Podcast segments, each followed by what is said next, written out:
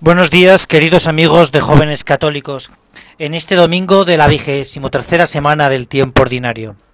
El Evangelio de hoy, el Evangelio de San Mateo, nos trae una preocupación del Señor por cada uno de nosotros en el tiempo presente.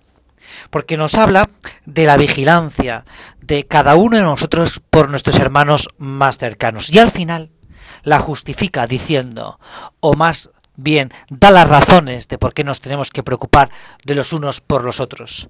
Porque Dios, cuando dos estamos reunidos en su nombre, está en medio de nosotros. Cuando Dios está en medio de nosotros, lo que se produce es paz, tranquilidad, felicidad, agrado, bienestar, porque se busca el bien al que está al lado de cada uno de nosotros, al lado del más cercano. Pero para eso tenemos que estar vigilantes. Tenemos que estar vigilantes como un padre está vigilante de ese hijo que está jugando en los columpios, por ejemplo. Y no le deja, no le impide no jugar.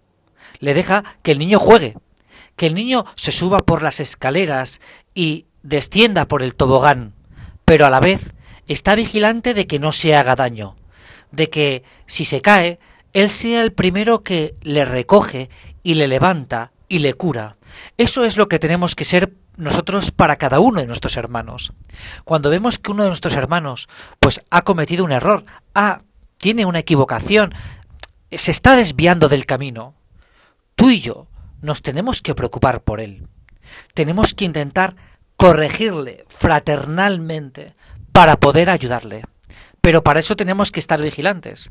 Para eso tenemos que evitar eso de lo que el Papa Francisco últimamente nos ha hablado tanto y aparece, por ejemplo, en Amores Leticia. El individualismo que nos lleva a preocuparnos solo de nosotros mismos. Dios quiere que nos preocupemos por los demás.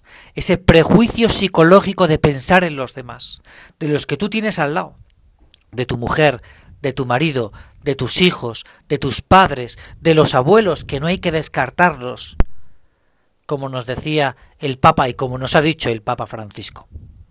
Vamos a estar vigilantes para buscar el bien de los demás, vigilantes con esa vigilancia buena, buena, de querer a los demás para ellos lo mejor, lo que quisiéramos para cada uno de nosotros. Muchas gracias y hasta el próximo domingo.